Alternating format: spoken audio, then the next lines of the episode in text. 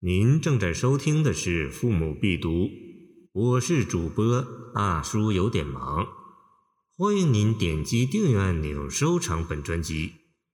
月夜，刘方平。更深月色半人家，北斗阑干南斗斜。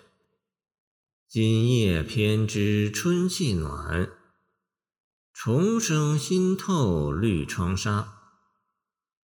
刘方平乃唐开元天宝时人，隐居颍阳太谷，高尚不世。唐才子传称他神意淡泊，散画山水，公诗多悠远之思，陶写性灵，墨绘风雅，故能脱略世故，超然物外。这首诗的题目为《月夜》。容易使人想到秋天的月夜，然而此诗的特点恰恰在于他写的不是秋天的月夜，而是春天的月夜。这就使人想起一个故事：宋元佑七年（公元一千零九十二年正月），苏东坡之颍州，堂前梅花大开，月色仙奇。夫人王氏说。春月胜如秋月色，秋月色令人凄惨，春月色令人和悦。何如招赵德林辈来吟此花下？先生大喜曰：“此真诗家于耳。”见南宋赵令畴《侯清录》。刘方平这首诗的妙处，正在他写出了春天月夜令人和悦的那一面。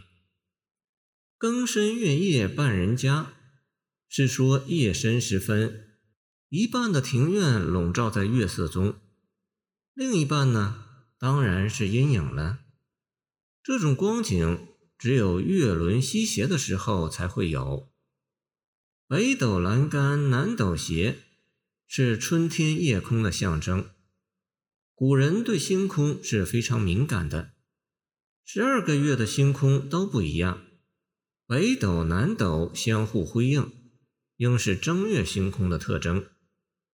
这两句合在一起，就造成春夜的静穆，意境深邃。今夜偏知春气暖，这一句的妙处在于出人意料，因为月夜给人的感觉总是清凉的，不可能有暖意。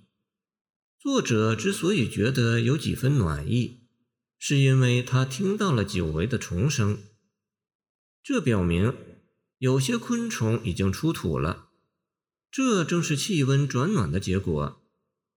虫声新透绿窗纱，没有长期乡村生活经验的人难以道其指字，便是生活在乡村的人，也未必人人都说得出来。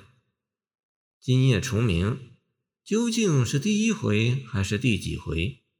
不是有心人很难注意它。所以诗人的禀赋之一就是全身心感受和琢磨生活。重生透过绿窗纱这个说法也非常有诗意。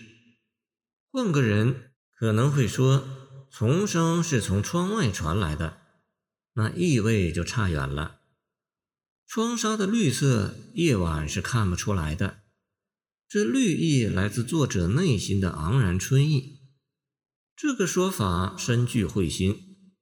绿色是属于春天的颜色。王安石不是有一句名言：“春风又绿江南岸”吗？见泊船瓜洲。